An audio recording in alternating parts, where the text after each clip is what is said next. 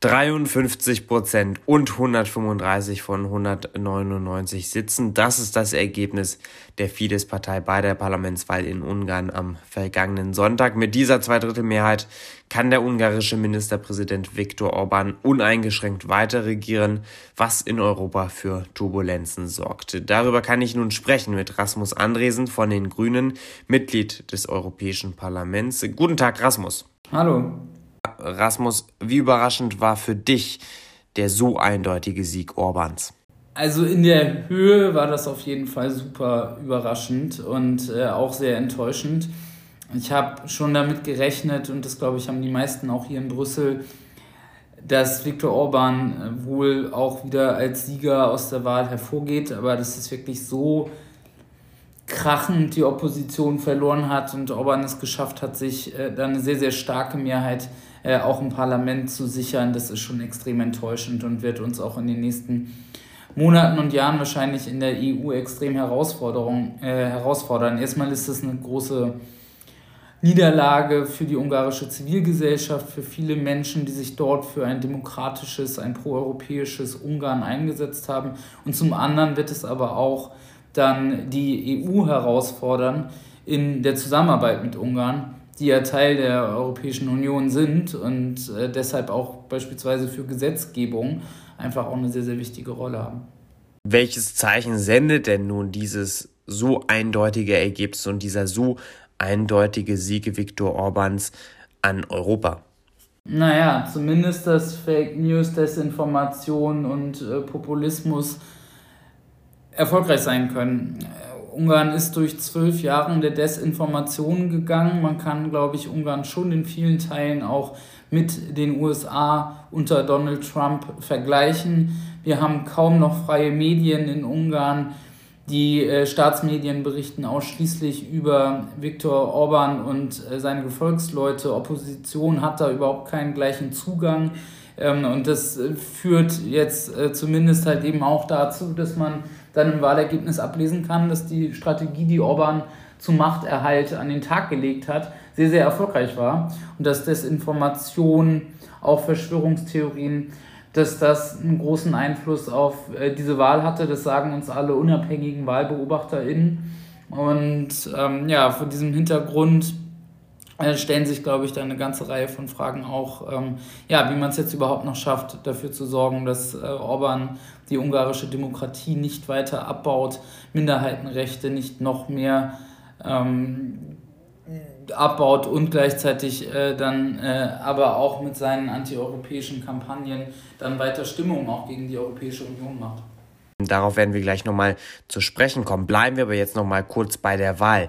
Zeigt denn dieses Ergebnis nicht auch, dass eine große Mehrheit eines Mitgliedstaats der Europäischen Union diese Europäische Union völlig ablehnt? Also zumindest haben sie bei dieser Wahl sich sehr, sehr eindeutig für das System Orban entschieden und damit gegen europäische Werte. Ich würde sogar noch einen Schritt weiter gehen, denn Viktor Orban ist ja einer der besten Freunde von Wladimir Putin und angesichts äh, des Kriegs durch äh, Putin in der Ukraine gibt einem das schon sehr zu denken, denn schließlich ist äh, das auch ein klares Signal dafür, dass ein großer Teil der Menschen in Ungarn sich scheinbar näher an Russland, an Wladimir Putin fühlen, als an den europäischen Werten und der Europäischen Union.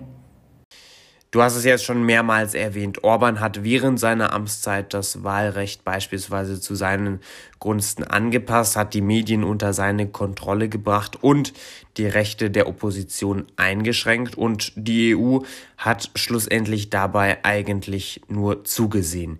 Ist dieses Ergebnis auch ein Scheitern der EU? Ich würde sagen, ja. Viktor Orban ist über Jahre durch die Europäische Union unterstützt worden, entweder indem man Probleme, die es schon sehr, sehr lange gibt und die die ungarische Zivilgesellschaft auch schon sehr, sehr lange angemerkt hat, entweder dadurch, dass diese Probleme ignoriert worden sind oder aber auch durch direkte Unterstützung, sowohl finanzieller Art wie aber auch politischer Art. Viktor Orban ist sehr, sehr lange Mitglied der konservativen Parteienfamilie, zu der auch CDU und CSU gehören, äh, geblieben und ist erst ja, ich würde sagen, fast ganz am Schluss rausgeworfen worden. Und äh, da muss man sich schon die Frage stellen, was die Europäische Union und vor allem auch was Konservative in der EU äh, im Umgang mit Ungarn und mit Viktor Orban falsch gemacht haben. Hm, wenn wir jetzt noch mal kurz von der Parteipolitik absehen könnten, auch die Europäische Union hätte ja handeln können, denn seit gut 15 Monaten gibt es den sogenannten Rechtsstaatmechanismus, durch den könnten beispielsweise Ungarn Gelder gekürzt werden. Warum hat man denn diesen Mechanismus im Fall Ungarn ähm, noch nicht aktiviert? Aus meiner Sicht aus falscher Rücksichtnahme, weil man gedacht hat, dass man Krisen verschärft und Konflikte verschärft und man dadurch der ungarischen Regierung die Möglichkeit gibt, stärker gegen die EU zu polemisieren. Jetzt haben wir aber festgestellt mit diesem fürchterlichen Wahlergebnis, dass dies auch schon ohne ähm, Handlung der EU sehr, sehr gut gelungen ist und wir vielleicht eher hätten früher eingreifen müssen und früher eine deutliche Sprache sprechen müssen, um Viktor Orban äh, noch zu stoppen. Jetzt hat Ursula von der Leyen bei uns in der Plenarsitzung vor wenigen Stunden angekündigt, jetzt den Rechtsstaatsmechanismus gegenüber Ungarn auszulösen. Das ist natürlich eine gute Sache, dass wir uns nicht weiter diese diesen anti-europäische Politik gefallen lassen, ja, den Abbau der Demokratie und auch von Minderheitenrechten in Ungarn gefallen lassen. Aber ich muss schon sagen, dass es jetzt doch ein bisschen spät ist. Vielleicht oder wahrscheinlich sogar zu spät. Rasmus, zum Schluss wollen wir noch an den Ukraine-Krieg ähm, anknüpfen. Der dauert jetzt schon seit einigen Wochen an und seit einigen Wochen zeigt sich auch die gesamte Europäische Union sehr geschlossen, zumindest wenn es um den Ukraine-Krieg geht. Auch Ungarn beispielsweise hat ja die Sanktionen gegen Russland unterstützt. Kann man Orban also vertrauen? Das glaube ich nicht. Wir, wir haben an vielen Stellen erlebt, dass äh, Wladimir Putin und Viktor Orban sehr, sehr eng miteinander sind, dass Viktor Orban auch ähm, jetzt nochmal, auch in seiner Siegesrede am Wahlabend, nochmal die Abgrenzung zur Ukraine gesucht hat. Wir wissen, dass es enge Verbindungen gibt, auch Desinformationsnetzwerke zwischen Russland und Ungarn. Ich vertraue Viktor Orban auf keinster Weise. Und wenn er sich jetzt diesmal dem Sanktionspaket angeschlossen hat, dann sicherlich nur, weil der politische Druck auf ihn so groß wurde, dass er sich nicht getraut hat, dem zu widersprechen. Aber nicht, weil er Einsicht hat oder, oder da auf dem richtigen Weg ist. Sagt Rasmus Andresen von den Grünen, Mitglied des Europäischen Parlaments, heute hier im Interview bei Politik mit Stil. Dankeschön, Rasmus, für das Gespräch. Sehr gerne.